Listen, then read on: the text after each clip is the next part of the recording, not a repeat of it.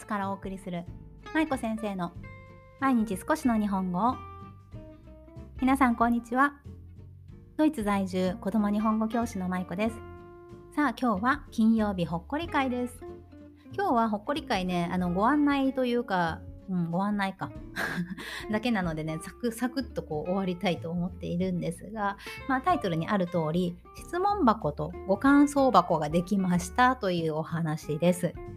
はい、実は以前からね私皆さんにこの音声音声配信を聞いていただいた後にご感想をいただくことがたくさんあるんですねありがたいことに。で、インスタグラムの DM でいつも送ってくださいって私がお話ししているので、なので、インスタグラムの DM から皆さん、あの、今日のこの放送を聞いてこう思いましたとか、この放送についてこうなんですけど、これはどうですかとか、最近こんなことで悩んでるんですけど、質問回答で取り上げてくれませんかとか、いろいろとね、こうメッセージをいただくんですね。で、まあ、それすごくありがたいなと思っていたんですけど、最近ご感想がすごく増えてきて、このご感想とかご質問をいただくことがね、ありがたいことにとっても増えてきて、私の方で収集がね、つかなくなりました。本当あの、インスタグラムの DM たくさん普段、あの、皆さんからいただくんですよね。結構多い日だと1日50件近くいただいたりとかすることもあって、なので、こう全てにもちろん返信はしたいなとは思っているんですが、なかなかどうしても、あの、内容がこう、あの、なんて言うんだっけ、ほらほら流れていっちゃったりとか、ね、あの質問いただいても取り上げられなかったりっていうことが結構あって申し訳ないなというのをずっと感じていました。ね、ご感想もいただいてるんですけど返信がねあのスタンプだけになってしまったりとかしてあのどうしてもね時間が限られているのでなかなか返信できず申し訳ないなと思っているんですがあのできるだけ皆さんにいただいたご質問とかご感想は放送の中でね読み上げたいなと思っているので、まあ、この度ご質問いただいたごし、えーと、質問箱、質問をいただく質問箱とか、まあ、ご感想を書いていただく質問箱と感想箱を兼ねたようなものをね、作りました。まあ、作りましたと言っても、Google の、えっ、ー、と、あれなんて言うんだっけ、フォーム、フォーム、Google フォームというのがあるんで、機能があるんですけど、そちらの方に書いていただくというものです。で、使い方は、こちら今日の、えー、放送の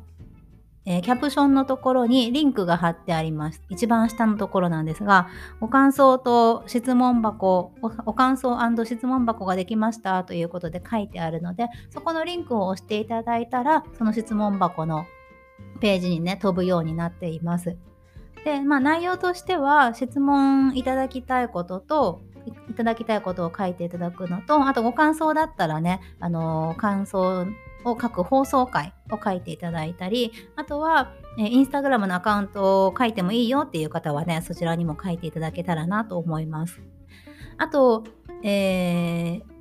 あとは何？ああと1点なんですが、放送の中でお名前をね、読み上げさせていただきたいと思っているんですよね。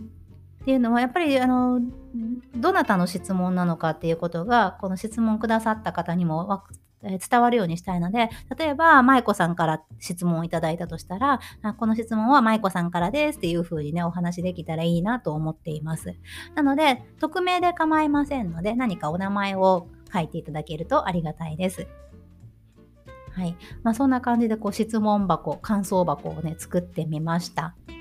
で使い方はまあ書くだけなのでね簡単だと思うんですが使い方をちょっとこう工夫すると私への感想だけじゃなくってこう皆さんのためにもなるっていうのをね最後にお話ししたいと思います。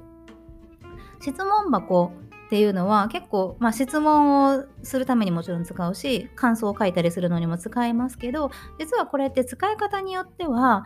書く人にとってすごくプラスになる行動だなと私思っているんですね。なぜかっていうとその質問を書くことでその方は質問とか感想を書くことでねその方は自分の考えっていうのをアウトプットできるんですよね。例えば私の放送を聞きました。ね、例えばこの前の放送あのドイツの小学校の話をしましたね、えー、いつだっけ？水曜日かな？そうドイツの小学校で驚いたことの話をしたんですがその放送を聞いて何かご感想を書いてくださるのであれば、その放送を聞いて、あ、私だったらこんなところにびっくりしたなとか、あ、こんな、うちの小学校はこうだからドイツとはこう違うなっていうことを、例えば皆さんがそのフォームにね、あの、質問箱にね、質問箱、感想箱に書いてくださるとしたら、そうするとそれは自分の考えをアウトプットしてることになるんですよね。で人間っていうのはもちろんインプットもすごく大事なんだけどでもアウトプットはそれよりもっと大切になると私は思っているんですね。ね、でアウトプットを通して人間って初めて何かを学ぶことができると思っているので自分が感じたことご感想とか自分が何か疑問に思ったこと質問とかそういったものをねぜひぜひあの書いていただいてそして自分の自分自身の何て言うのかなこう考え方をまとめたり、あとは自分自身のこう成長の、まあ、ための、なんていうの？はい、ツールの一つ としてね、ぜひぜひ活用いただけたらなと思うんですよね。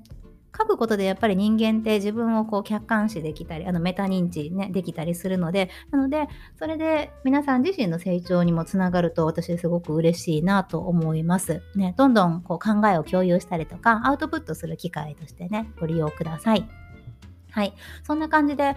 えーと、今日のほっこり会は質問箱および感想箱ができましたよということのご紹介でした。ぜひこれから皆さんあの過去の放送でも構いませんのでこんな放送を聞いてこんなことを思ったとかこんな質問が出てきたっていうことがあればねどしどしお寄せください。皆さんのご感想ご質問あの読ませていただけるのを、ね、楽しみにしています。